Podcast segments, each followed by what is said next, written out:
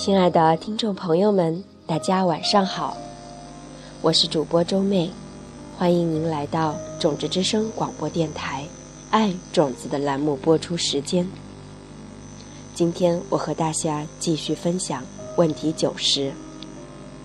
我跟丈夫的婚姻整体上看来不错，没有什么好抱怨的。可是即使如此，有时候我还是会莫名其妙的突然陷入。一种孤单或伤心的情绪里，我要种下怎么样的业力种子，才会感到幸福和满足呢？这就涉及到第九则。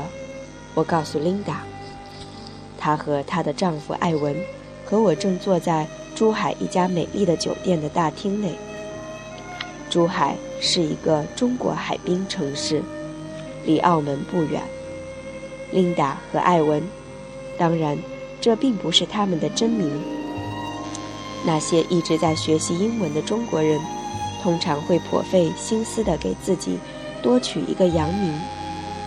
我常常在想，数以百万计的中华民族，正全力以赴地学习我的母语，而我自己的国家，却几乎没有任何人对学习中文感兴趣。在我看来，我们几乎都把时间浪费在观看电视和影片上，停滞不前。第九则，艾文大呼道：“让我们来看看叶力四大定律，种子开花结果的四种方式，让种子快速成长的四步骤，和清除旧有的坏种子的四个力量。”我想不起来有什么跟酒有关的东西。想不起来没关系，我同意道。可这就要回溯到前十大的理念。话说回来，这跟我们在问题十七所谈到的前十大不一样。那时说的是前十大负面种子，那些我们大多数人整天都在种的种子。反过来。你就有了前十大正面种子，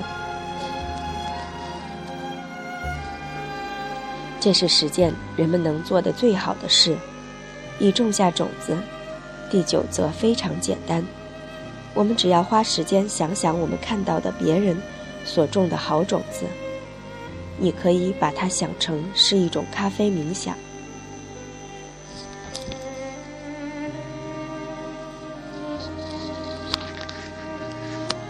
只不过不是为我们自己种的好种子而开心，而是花时间为别人种的好种子而高兴。那样就足以停止那些我时不时要经历的伤心时段吗？琳达问道。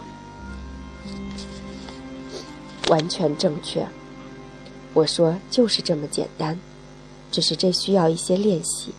我们大多数连为自己做的好事开心都觉得困难。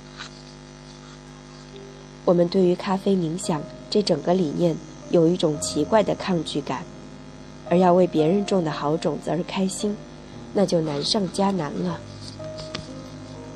但想一想，那是多么的让人有满足感！与其关注身边的人做了什么让人厌恶或是恶意的行为，在一整天里，我们要刻意的去关注他人持续不断的善心或小举动。小善举，就寝时回想今天或者星期所目睹的每一个善举。刚刚开始的时候，我们可能还不太会记得我们曾见过的其他人互帮互助的事情。可是只要我们继续练习，当一躺下来要睡觉的时候，这些场景就会涌上我们的脑海，为别人替他们自己所播种的幸福而开心。这是最强而有力的种子之一，让我们的意识体验到幸福。这是西藏人所说的通往幸福的快乐之道，而这真的有用。你只要试一试，请你试试看。我会的，琳达说，我一定会的。问题九十，虽然非常的短暂，分享给大家就到这里结束了。但是这个分享的威力也是非常巨大的。那周妹想说的是，每天的晨起感恩冥想，就是在随喜他人持续不断的善心和小善举，以及他人互帮互助的事情。它同样也是咖啡冥想的一个过程。它是十大正面种子。人们所能做的最好的事，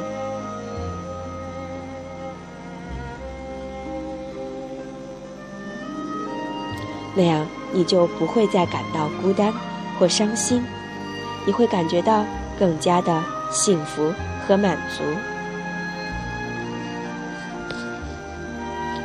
好了，今天的节目就到这里结束了。我们一起来做咖啡冥想，回想。你今天所做过的好的事情，以及你随喜你身边周围遇到的人们或看到的做过的好事情。我是主播周妹，这里是种子之声广播电台。我们下一期节目再会。